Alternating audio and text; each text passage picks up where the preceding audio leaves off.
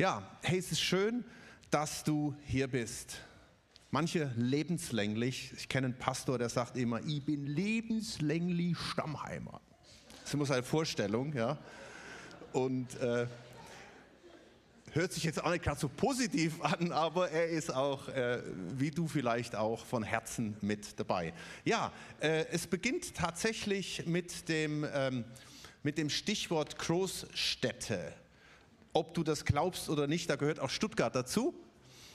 Äh, und ich immer noch zieht es halt viele Menschen, es wäre jetzt interessant mal zu hören, warum bist du hier, weil einige sind ja auch beruflich hierher gekommen oder äh, wegen einem Studium und, und tatsächlich ist es oft das Arbeitsangebot, es, ist die, es sind die Unis, die Bildung, die Verkehrsanbindung, ja, auch die, die ist manchmal nicht immer ganz so einfach, aber äh, die Einkaufsmöglichkeiten, natürlich auch die Freizeit, ähm, die Unterhaltung, für manche das florierende Nachtleben.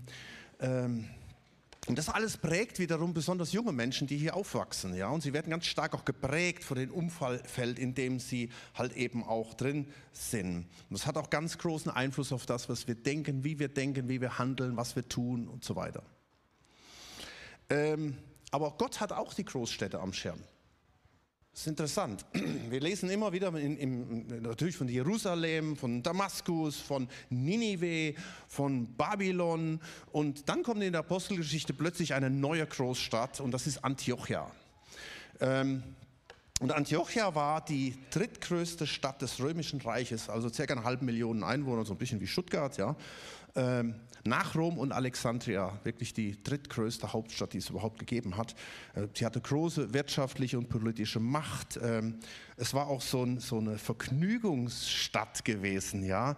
Die Artemis, die bildete das Zentrum der Anbetung damals und die Leute kamen tatsächlich, um einfach ihr Leben frei auszuleben im Blick auf Sex, Macht, Geld und alles, alles war dort vorhanden äh, gewesen. Ja, es gab anscheinend auch so einen eigenen Vergnügungspark mit Tempeln, mit Prostitution, mit Feiern. Also die Prostitution war offiziell genehmigt, sogar geheiligt. Ja, man tat äh, der Kultur einen Gefallen, wenn man sich dementsprechend äh, verhielt. Ähm, es war auch eine Spielerstadt, es gab äh, Rennen, es gab Kämpfe und alles Mögliche. Der Archäologe James Keslow sagte mal, Antiochia war für die römische Welt das, was New York City für uns ist. Ja? Und mit dieser Stadt werden wir uns heute ein bisschen beschäftigen. Aber was Gott da am Herzen liegt, ist nicht die Architektur oder äh, äh das turbulente Nachtleben, sondern was Gott am Herzen legt, sind die Menschen in den Städten, weil in den Städten halt wirklich ganz, ganz viel zusammenkommt. Und was Gott besonders am Herzen legt in den Städten, das bist du. Das sind wir. Die Menschen, die erlöst sind, die mit Jesus unterwegs sind, die Gott kennen. Ja? Ähm, ich habe einen Vers mitgebracht. Jesus hat auch was darüber gesagt. Ähm, ich habe das mal ein bisschen umgebogen äh, weil die Welt, da das pulsierende Leben findet ja in der Stadt statt, das ist die Welt, ja. Es heißt im Johannes 17, Vers 15, ich bitte nicht, dass du sie aus der Welt oder aus der Stadt nimmst, sondern dass du sie bewahrst vor dem Bösen. Sie sind nicht von der Welt oder von der Stadt, gleich wie ich auch nicht von der Stadt bin. Heilige sind deiner Wahrheit. Dein Wort ist die Wahrheit. Gleich wie du mich in die Stadt gesandt hast, so sende auch ich sie nach Stuttgart, in die Stadt, in die Region. Eben hat mir einer gesagt, ich komme nicht aus der Stadt, ich komme von weiter weg, aber es ist ja auch Region. Ja? Ich komme auch nicht aus Stuttgart, ich komme aus Ludwigsburg und trotzdem fühle ich mich als Stuttgarter. Lebenslänglich. Zumindest bis jetzt. Ja, ähm ja. aber so richtig passte damals das Runde nicht in das Eckige. Ja? Da war, äh, da war dieses Antiochia und das Antiochia war eine Weltstadt und eine weltliche Stadt. Und die Christen, die waren in Jerusalem. Das war so ein richtiges Epizentrum gewesen. Und Jerusalem, da ging richtig die Post ab, da passierte richtig was. Und das war auch gut, aber irgendwie ging es so nicht über die Grenzen hinaus. Also so richtig ist das nicht übergesprungen. Da waren die Frommen, die waren in Jerusalem und da, waren, da war die Welt, das war in Antiochia zum Beispiel. Ja? Und Gott schafft hier Verbindung und das sehen wir jetzt hier in unserem Text.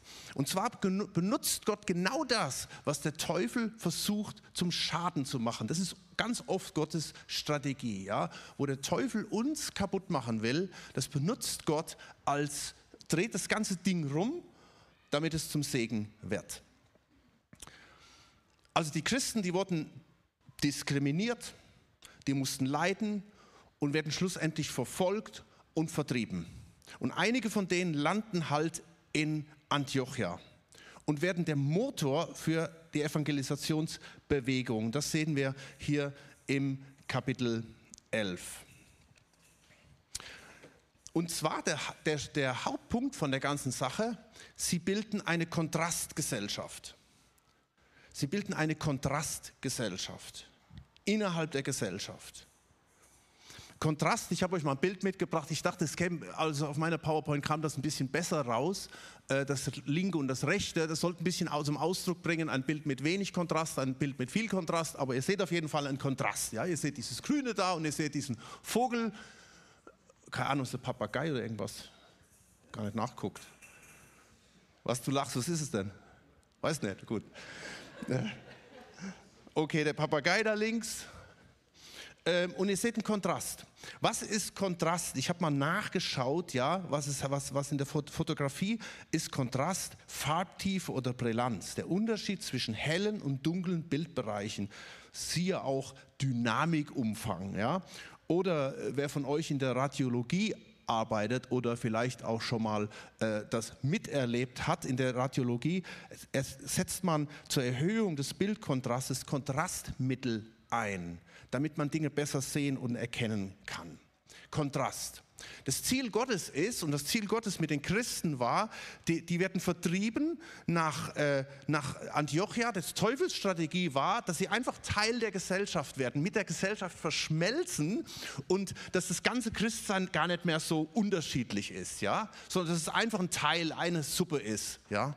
Aber Gottes Plan, er dreht das Ganze rum und er schafft es, dass die Christen dort einen Kontrast abbilden und jeder sieht plötzlich diese Vögel da, ja. Jeder sieht plötzlich wirklich diesen Unterschied, ähm, was da passiert. Und das ist Gottes Idee. Gerade letzte Woche hatte ich zwei solche Kontraste erlebt. Einige von euch auch. Zum einen, wir haben es eben gesehen, wir waren auf dem Bundescamp gewesen. Äh, ich fand das so stark, was wir da so erlebt haben, die, die Mitarbeiter, die Kids, die Besucher. Äh, und so viele Besucher waren da. Mir hat einer gesagt, die sind mit einer Busladung dahin gefahren, hier aus, aus, aus der Region. Und er sagte, hey, in dem Bus waren fast nur Leute, die mit dem Glauben nichts am Hut hatten. Die hatten ihre Kids da gehabt. Und die waren so berührt von dem, was sie da gesehen hatten. Und dann waren da irgendwelche Caterer-Services dort gewesen, die da noch gewesen sind, und irgendwelche Firmen. Einfach das zu sehen, das ist ein Unterschied. Ein Unterschied zu sehen zwischen dem, was dort passierte mit den Kids, mit den Mitarbeitern bei sengender Hitze, 37 Grad, gell, Heiko, das war richtig kernig und diese Kids, die laufen da rum und die Mitarbeiter sind am Schwitzen, stehen anderthalb Stunden an, um sich zu duschen und so und du denkst, ey, Alter, und ich, wir sagen so, ja, unter uns gesagt, ja, ja, wir können heute Abend wieder nach Hause fahren, oder? Aber so eine Begeisterung und du siehst einen Kontrast. Und dann einen Tag später sind wir auf der Beerdigung von Michi. Jubel und eigentlich Leid auf der anderen Seite. Und wisst ihr was? Genau das Gleiche wieder. Wir sitzen da in der Kirche, wir leben diese Beerdigung, wir stehen am Grab und obwohl das, das Leid war, es ist eine völlig andere Beerdigung wie hunderte andere, wo ich schon gewesen bin. Obwohl es eine Trauerfeier ja war, ja, hey, überwiegte dieser Kontrast zu sehen, wir sind so dankbar für das Leben von dem Michi, was Gott durch diesen Michi getan hat. Dieser 38-jährige junge Mann, ja, mit zwei kleinen Kindern. Und dann stehst du am Grab und da werden Luftballons steigen lassen und ein Kinderlied, einfach für die Kinder, damit die Kinder nochmal Abschied nehmen konnten von ihrem Dad. Ich habe sowas noch nie erlebt. Die Atmosphäre, die da war, und jetzt gehst du als Außenstehender dahin, du sagst, was ist denn hier? Kontrast. Wisst ihr, das ist, was Gottes Absicht ist. Ich habe es bewusst gesagt, in Freud und in Leid, dass Menschen, die Gott haben, die Jesus haben, den Unterschied machen. Genau. Und hier sehen wir jetzt den Effekt. Äh, wie gesagt, bei der ersten Gemeinde, das war keine richtige Sendung, sondern sie wurden tatsächlich vertrieben. Und das, was der Teufel als Schaden ansehen wollte, wurde zum Segen, weil genau das hier passiert. Diese Menschen, die da sind, ach, ich habe sogar noch ein Bild mitgebracht, schaut mal, das wurde gemacht, das habe ich nicht gemacht, das wurde mir äh, geschickt. Das, das stehst du dort auf dem Friedhof, alles düster, Grab, Sarg und du schaust hoch und die Luftballons steigen. Und du siehst, und dann wird gerade gelesen, er ist nicht hier, er ist auferstanden. Ja, er ist auferstanden. Jesus lebt, der Michi lebt und wir werden ihn eines Tages wiedersehen und das ist ein Trost.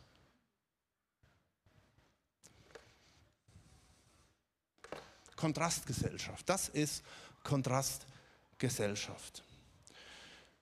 Das Thema heute heißt eigentlich nicht Kontrastgesellschaft, sondern City Changer, so ein bisschen angelehnt an die City Chapel. Denn wenn das passiert, wenn Menschen, die, äh, die dieses Leben in sich haben, ähm, irgendwo auffallen oder hinkommen, dann passiert was. Dann passiert immer was. Es passiert nicht immer was Gutes. Heute Morgen hatten wir ein bisschen Ärger gehabt mit unserem Nachbar, dem war das zu laut gewesen hier, deswegen mussten wir schnell auf die Cajon umschalten, obwohl wir alles zugemacht haben. Ja, versteht ihr, da beten wir dafür, dass dann irgendwann das, das was da an magnetischer Kraft auseinandergeht, irgendwann mal zusammenkommt. Okay? Aber schaut mal, da kommen Leute hier vorbeigefahren und sagen, ja, das ist irgend so eine komische Sekte da, keine Ahnung, ist ein Kreuz am Haus. Das Ding ist, dass irgendwann noch was passiert. Aber wir lösen immer irgendwas aus und das weißt du auch in deinem Leben, wenn du mit Jesus lebst, dann löst es entweder was aus, dass andere Leute sagen, wow, wie machst du das? Oder, man, hör doch auf mit dem Zeugs. Ja, echter Glauben bewirkt immer was. Entweder es zieht was an oder es stößt was ab. Hier kommen sie nach Antiochia und sicherlich waren nicht alle begeistert, aber schaut mal, was da passiert. In Vers 19 heißt es, die nun, welche sich zerstreut hatten seit der Verfolgung, ja, jetzt waren sie zerstreut, zogen bis nach Phönizien und Zypern und Antiochia und redeten zu, das Wort zu niemanden als nur zu Juden. Unter ihnen gab es aber auch einige Männer aus Zypern und Kyrene, die, als sie nach Antiochia kamen, zu den griechisch sprechenden redeten und ihnen das Evangelium vom Herrn Jesus verkündigten. Also, hier werden Synergien genutzt. Die Juden gehen zu den Juden und die Heiden gehen zu den Heiden. Und eigentlich leben sie ganz einfach in ihrem Umfeld und sie erleben das was sie glauben, oder sie leben das, was sie glauben. Dann heißt es im Vers 21, und die Hand des Herrn war mit ihnen und eine große Zahl wurde gläubig und bekehrte sich. Als Mensch gehörst du, du und ich, wir gehören zu einer Kultur einer Nation, einer sozialen Struktur, einer Berufs- und Interessengruppe. Vielleicht hast du das eben auch gesagt, dass du gesagt hast, ich bin nach Stuttgart gekommen, weil Daimler hat gerufen oder ich habe hier studiert oder keine Ahnung, ich habe die Lieben meines Lebens getroffen und jetzt bin ich hier. Und es gibt keine Zufälle, haben wir mal vor ein paar Wochen gesagt. Es ist kein Zufall, dass du hier bist. Vielleicht bist du begeisterter Stuttgarter oder du sagst, wann, komm, wann geht es endlich weiter oder so.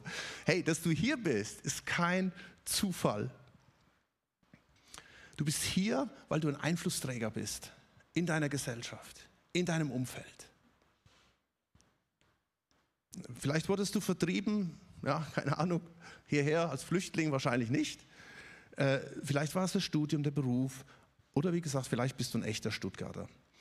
Ähm, Gott möchte, dass durch dich die Stadt bzw. die Region geprägt wird. Und jetzt geht es einfach darum, was, mach was draus. Mach was draus. Es geht nicht darum, dass du Theologe oder irgendwas bist. Die, die, die Leute, die waren ganz, waren ganz einfache Menschen, die kommen dahin, die haben es noch nicht mal ausgesucht, die sitzen da und stehen da, wo sie stehen und leben einfach. Leben einfach ihren Glauben und das hat Auswirkungen. Und so, City Changer, verändert sich die Stadt. Und die, der Unterschied ist eigentlich, äh, ist schon krass, oder? Wir sind, sprechen hier von 2000 Jahren Unterschied und, es, und wir denken immer, unsere Gesellschaft, so wie wir heute drauf sind, so war noch niemand drauf. So frei und so offen und alles. Hey, das gab es alles schon mal. Das gab es doch schon in Antiochia. Und die Situation ist ähnlich wie damals. Eine Gesellschaft, die zunehmend orientierungslos ist, die ihren moralischen Kompass verloren hat, äh, die verzweifelt an der Gegenwart und die einfach Angst, berechtigte Angst hat vor der Zukunft. Und ich, ich finde es mega spannend, die Zeiten, in der wir leben und was da noch auf uns zukommt, vielleicht die nächsten Monate. Vielleicht sind wir da noch dankbar, dass es hier so schön warm ist, ja? wenn da plötzlich das Gas abgedreht wird oder der Blackout da ist. Was passiert denn dann? Oder ist vielleicht auch wieder nur Panikmache? Wir wissen es nicht. Aber wie agieren wir in dem Ganzen drin? Weißt du, für uns gilt, du musst dir keine Sorgen machen. Das hat Jesus immer wieder gesagt, sorget nicht. Haltet an mir fest. Und ihr werdet den Unterschied machen. Und es passiert nichts aus Zufall. Und wenn die Zeiten heißer werden, im wahrsten Sinne des Wortes, ja, dann verzweifelt nicht. Haltet an mir fest. Bleibt an mir dran. Das werden wir gleich auch noch anschauen. In 1. Petrus 3, Vers 15 heißt, sondern heiligt vielmehr Gott, den Herrn, in euren Herzen und seid allzeit bereit zur Verantwortung gegenüber jedermann, der Rechenschaft fordert über die Hoffnung, die in euch ist, und zwar mit Sanftmut und Ehrerbietung. Und dann wirst du den Kontrast bilden, dann wirst du den Unterschied machen. Und hier heißt es noch nicht mal, äh, du musst jetzt missionieren und Traktate verteilen oder irgendwas, sondern wenn du den, diesen Lifestyle hast, wenn du so lebst, heißt es hier, dann sei einfach nur bereit zur Verantwortung. Wie machst du das? Ja, die Angehörigen von mich, hey, wie, wie, wie, wie schafft ihr das? Ja, und die Ruth, die Ruth sagt mir, sie kann es irgendwo noch gar nicht fassen. Sie kann es nicht fassen, sie kann es nicht greifen. Und sie sagt, da ist was da, was ihr unwahrscheinlich viel Kraft gibt, gerade im Moment. Und es sind viele offene Fragen. Hey, wir haben hier so oft für Heilung gebetet und da passiert das nicht. Wir können vieles nicht begreifen, aber hey, dadurch, dass wir dennoch an Jesus festhalten und wissen, dass Gott gut ist, dass Gott einen guten Plan hat, ja, das macht den Unterschied. Und wenn du so lebst, da, da musst du gar nicht spektakulär leben. Da lebst du ganz einfach. Mir fiel das so ein, so ein äh, ich komme so in der, aus der Nähe von Köln, ja, und es gibt das Kölsch Grundgesetz. Kennt ihr das? Paragraph 1, et es wie et es und Paragraph 2, et küt wie et küt. Dall verstanden, oder? Es kommt, wie es kommt, es ist, wie es ist. Dieser Spruch ist eigentlich so ballerballer und schon ziemlich fatalistisch, ja. wenn man das mal so überlegt. Aber ich habe mal im, im, in der Erklärung nachgelesen, da gibt es extra eine Erklärung dazu, wie der Spruch übertragen wird. Er wird übertragen, sieh den Tatsachen ins Auge und hab keine Angst vor der Zukunft. Alles schon stark interpretiert. Oder? Aber da dachte ich so, das ist genau das, wie wir zu leben haben. Sieh den Tatsachen in die Augen. Du bist hier nicht aus Zufall und du hast Jesus an deiner Seite. Das ist die Tatsache. Er ist da und er wird dich niemals verlassen. Ach, danke Martin. Und hab keine Angst vor der Zukunft. Ich bin bei euch alle Tage bis an das Ende der Welt. Und, und jetzt nochmal die Luftballons eben. Ja, ich schaue ich schau, äh, am, am Freitag hoch in die Luft und stehe die Luftballon und alle gucken, alle Trauergäste schauen hoch und, und dann fällt mir diese Stelle ein, ich glaube Lukas 24 oder so heißt es, wenn ihr das alles kommen seht, dann schaut auf, dann schaut hoch, denn eure Erlösung naht. Ja, das war für mich so, boah, das hat mich so richtig durchzogen. Ich dachte, ja, in all dem drin, lass uns aufschauen auf das, was er ist und wie er ist und wie er mit uns umgeht.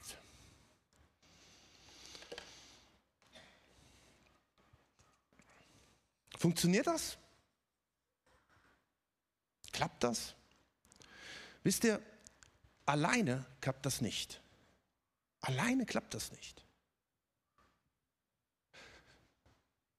Ruth sagte mir, sie hat, sie hat gerade so viele Menschen um sich herum, die, die sie ermutigen. Im sagt, alleine schaffst du das nicht. Alleine leidest du Schiffbruch. Und ich habe auch schon, schon hier auch Leute gesehen, die versucht haben, es alleine zu schaffen. Die sagen, ich brauche das hier als Gemeindezeugs und sind in der Gesellschaft irgendwie aufgegangen und sind so verschmolzen mit der Gesellschaft. Liebe Menschen, und sind kein Kontrast mehr, sondern sind einfach Teil von dem geworden, weil sie sie das vielleicht allein nicht geschafft haben oder nicht gewollt haben. Wisst ihr, damit das funktioniert, hat Gott dieses Wunder der Ekklesia geschaffen. Das ist der Punkt. Um Kontrastgesellschaft sein zu können, du bist ganz alleine morgen in deiner Abteilung vielleicht, ja, als einziger Christ oder in deiner Familie oder so. Du schaffst es nicht allein. Gott wusste das. Gott hat uns gesandt. Jesus hat gesagt, ich, hey, ich, ich sende euch nicht, ich nehme euch nicht raus, ich sende euch in dieser Welt. Du sollst Kontrast sein. Aus heißt nicht einfach Kontrast, sondern Kontrastgesellschaft. Wir sind eine Gesellschaft eine Community, eine Ekklesia. Und Ekklesia heißt die Herausgerufenen. Nicht die Abgesonderten, ja? Manche verstehen das so, die Abgesonderten, sondern Ekklesia heißt die heraus, wir sind herausgerufen, um eine, eine Gruppe, eine Gesellschaft, um anders zu denken, um so zu denken, wie Gott es will. Und jetzt wirst du herausgesandt von dem Sonntag äh, Gottesdienst oder auch am Livestream, wo du jetzt bist, ja, ähm, in deine Welt hinein, um den Unterschied zu machen. Und du kannst es nicht allein. Und du musst immer wieder auch so Auftankstationen haben, zum Beispiel auch in einem Hauskreis drin, ja, wo du die Woche wieder zurückkommst und kannst sagen, hey, betet für mich. Ich stehe steh so in einer Challenge drin und ich schaffe das nicht alleine. Und das ist der Punkt. Das ist eigentlich der, der Schlüssel, ja. Die Gemeinde, die, die Jerusalemer Ekklesia schickt den Barnabas hin, um eine Ekklesia dort zu gründen, weil die haben echt Angst, dass das ganze Ding in die Hose geht, ja. Die sagen, Mensch, wir müssen hier was machen. Also sagen sie, da passiert was in Antiochia, da bekehren sich Leute und jetzt schicken sie den Barnabas hin und der hilft ihnen, eine Ekklesia vor Ort zu bilden, und so werden sie City Changer, indem sie Kontrastgesellschaft sind. Versteht ihr? Das ist das ganze Konzept, was was da passiert. Das ist der Schlüssel. Weißt du, du brauchst Backup. Du brauchst Freunde, Familie und Leute, die dich bestätigen, die dir sagen, das ist gut, du liegst richtig, weiter so. Und du brauchst gleichzeitig auch Menschen, die dir sagen, Junge, pass auf, du gehst unter. Oder du bist zu angepasst. Oder mach den Unterschied. Ja, Johannes 17, 17 nochmal. Heilige sie in der Wahrheit, dein Wort ist die Wahrheit, gleich wie du mich gesandt hast in die Welt so sende auch ich sie in die Welt. Und da ist es zu wenig, einmal im Monat in den Gottesdienst zu gehen. Das reicht nicht. Und es ist zu wenig, Gemeinde nur zu sehen als einen Ort, wo ich ab und zu mal da bin, sondern volle Kanne. Und nicht nur vom Verstand, das werden wir gleich noch sehen, nicht vom Verstand, äh, macht das jetzt Sinn für mich, macht das keinen Sinn, sondern vom Herzen her. Ich sage da gleich noch was zu. Ja? Und sie sandten Barnabas, dass er hingehe nach Antiochia, um genau sowas aufzubauen. Und weißt du, auch da wiederum nicht alleine. Nicht alleine. Immer versuchen mit anderen zusammen. Äh, der Barnabas heißt es im Vers 25, und Barnabas zog aus nach Tarsus, um Saulus aufzusuchen. Und als er ihn gefunden hatte, brachte er ihn nach Antiochia. Ja, er, ist, er sagt, er ist, Barnabas ist jetzt da und er sagt auch, ich brauche den Support. Ich kann es auch nicht alleine machen. Ich brauche Unterstützung. Und er holt sich den Saulus an Land und sie bilden ein Team. Als, als Sarah und ich vor vielen, vielen Jahren über 20 Jahren äh, hier nach Stuttgart kam. Und das ist ein Teil der Geschichte, das sage ich euch ganz ehrlich, den ich bis heute nicht richtig verstehe. Wir sind damals gekommen, weil Gott uns hierher berufen hat. Und wir haben damals Gemeinde angefangen zu bauen und wir waren immer Einzelkämpfer. Ja? Äh, und ich habe mich immer danach gesehnt, in einem Team zu schaffen. In einem Team, ja. Wir haben damals in Siegen, waren wir mit so einem Vollzeitteam gewesen und haben da gemeinsam äh, vorwärts gearbeitet, weil das kostet unwahrscheinlich viel Energie. Das bringt dich so oft an einen Punkt, wo du sagst, komm, aufgeben, das hat, das hat keinen Zweck. Und wir haben jetzt die Chance, wir sind Ekklesia, alles, was du anfängst, ich denke nur an die Gründung von den Royal Rangers, ja, ist plötzlich, boom, sind acht Leute da. Und egal, was wir anfangen, egal, was, du, was, was Gott dir aufs Herz legst, dann, wir dürfen immer als Team beginnen, ja, und schauen wir und hören wir. Das ist so wichtig damals 2006 bei der WM, wer kann sich noch erinnern? Ah, das waren noch Zeiten. Ne? Das war so über der erste Team-Event, wo wir so als Allianz in Stuttgart mal zusammen geschafft haben. Und da hatte ich ein Lied, das kam immer wieder und das hat mich so motiviert, kein frommes Lied, von Xavier Naidoo. da heißt es, während sich andere plagen und nichts passiert, sind wir zur rechten Zeit am rechten Ort und alles ist arrangiert. Ich bin dankbar dafür. Ich bin dankbar dafür, weil ich jeden Tag mit meinen Brüdern und Schwestern das echte Leben spüre. Und jetzt gemeinsam. Und was wir alleine nicht schaffen, das schaffen wir dann zusammen. Nur wir müssen geduldig sein, dann dauert es nicht mehr lang. Boah, Hammer. Das zeigt was, was wir jetzt tun können. Wir sind zusammen. Wir können zusammenstehen. Du musst nicht alleine dadurch. Du bist nicht alleine Kontrastgesellschaft. Du bist Teil. Ja, du bist Kontrastgesellschaft, aber du musst nicht alleine dadurch. Du kommst mit deinen Leuten zusammen. Du sagst, hey, helft mir, betet für mich, sendet mich aus in mein Büro, wo ich bin. Sei kein Einzelkämpfer. Vielleicht bist du jetzt am, am Livestream oder hörst das Video nachher an und du hast dich eigentlich schon längst verabschiedet und sagst, ich brauche keine Gemeinde. Hey, das ist der Stoff, aus dem ja, Erfolg geschieht, aus dem wirklich geistliches Leben herauswächst. Wie deine Gesellschaft, wie deine Abteilung, wie dein Umfeld beeinflusst werden kann. Und das Ganze, und das ist mein Abschluss, das Ganze geschieht durch einen Spirit, den wir hier sehen beim Barnabas. Ich habe es mal Barnabas Spirit genannt. Spirit heißt Geist. Ich hätte auch Geist schreiben können, aber es klingt besser. Dieser Barnabas Spirit, der darf auch in dir sein. Barnabas war der Spitzname von Josef. Der hieß überhaupt nicht Barnabas, der hieß Josef. Josef, Apostelgeschichte 4, von, der von den Aposteln den Beinamen Barnabas erhalten hatte, das heißt übersetzt Sohn des Trostes oder Sohn der Ermutigung. Das war so ein, so ein Mensch, wie man sich so wünscht. Wir alle dürfen solche Söhne und Töchter sein. Aber manchmal bist du vielleicht auch eher einer, der nicht so ein, einer ist, der Ermutigung braucht. Und deswegen sitzen hier viele Söhne und Töchter Barnabas.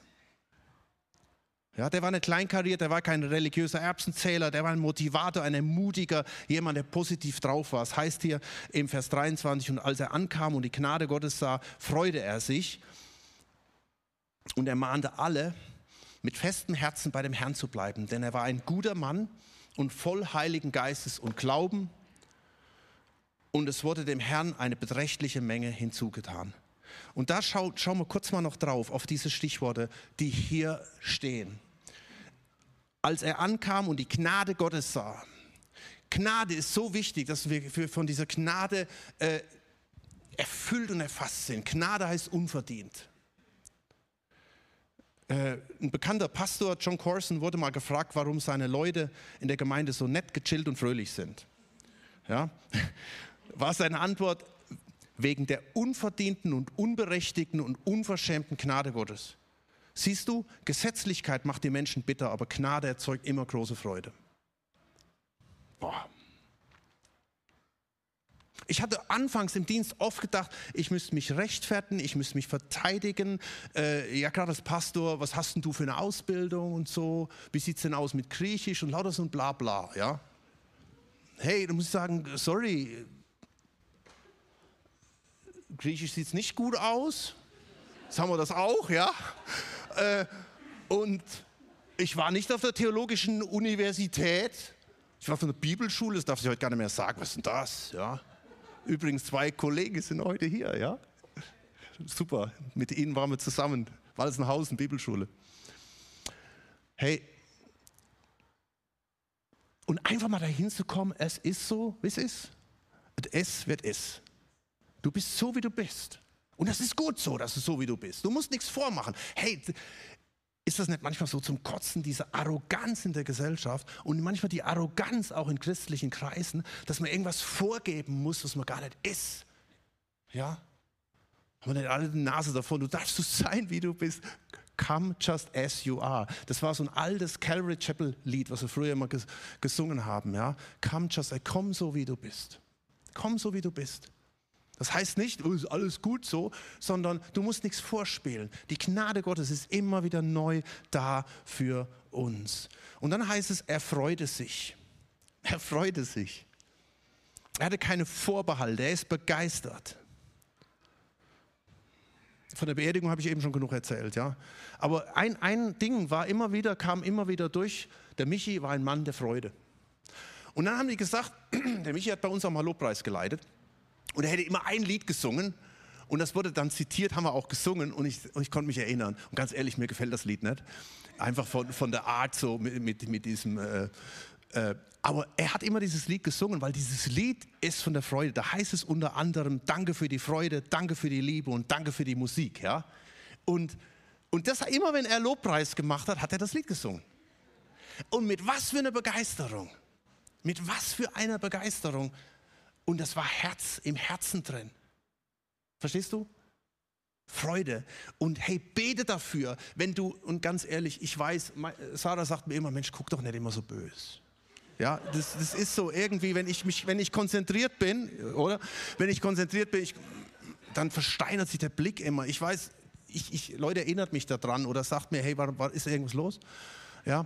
Aber lass uns, dass die Freude da ist und dass die Freude zum Ausdruck kommt. Die Freude an dir äh, darf unsere Stärke sein. Und, und wir dürfen uns freuen und wir dürfen dafür beten, dass wir Menschen sind, die gerade in dieser Zeit nicht negativ drauf sind, sondern positiv. Das heißt nicht alles gut zu sehen, aber weil wir diese Hoffnung haben. Denk an die Luftballons. Ja? Wir schauen dahin.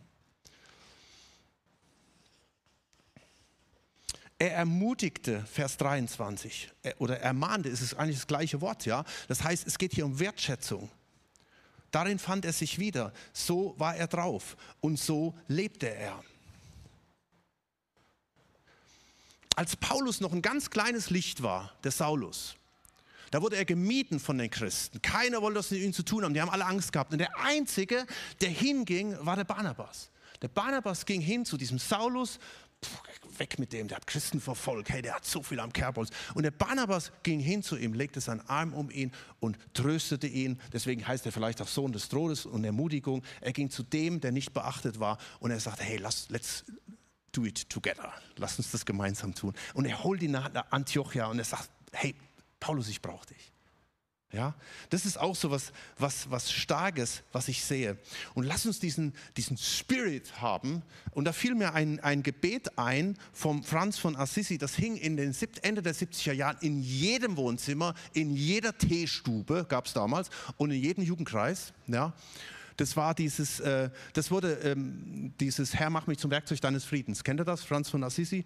Man weiß gar nicht, ob er das überhaupt äh, geschrieben hat, aber egal. Während des Zweiten Weltkriegs verteilte Francis Spellman, der Erzbischof von New York und Militärerzbischof der USA, Millionen von Exemplaren dieses Gebets unter den Soldaten. Das Gebet wurde von vielen Persönlichkeiten, darunter Mutter Teresa, Prinzessin Diana, Margaret Thatcher, ähm, Papst Johannes Paul II. und Bill Clinton öffentlich gesprochen oder in Teilen zitiert. Und Donald Trump, nein. Ähm, ähm da heißt es, Herr, mach mich zu einem Werkzeug deines Friedens, dass ich liebe, wo man hasst, dass ich verzeihe, wo man beleidigt, dass ich verbinde, wo Streit ist, dass ich die Wahrheit sage, wo Irrtum ist, dass ich Glaube bringe, wo Zweifel droht, dass ich Hoffnung wecke, wo Verzweiflung will, dass ich Licht entzünde, wo Finsternis ist, dass ich Freude bringe, wo der Kummer wohnt.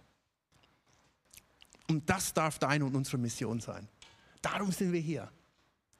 Und wisst ihr, das muss ich nicht aus eigener Power tun, sondern in Vers 23 heißt es, er mahnte sie mit festem Herzen bei dem Herrn zu bleiben, denn er war ein guter Mann und voll heiligen Geistes und Glauben im Herzen. Das ist nicht der Verstand, nicht der Verstand, sondern der Glauben im Herzen. Und lass diesen Glauben wieder entzünden und entfachen im Herzen. Es geht nicht um den Verstand. Weißt du, was der Unterschied ist? Wenn du früher mal verliebt warst und das Mädel oder der Junge oder was auch immer hat dich im Stich gelassen und ist abgehauen, hat gesagt, es ist aus, dann hat dein Verstand das begriffen, aber dein Herz nicht. Das Herz ist viel dicker, viel stärker. Und so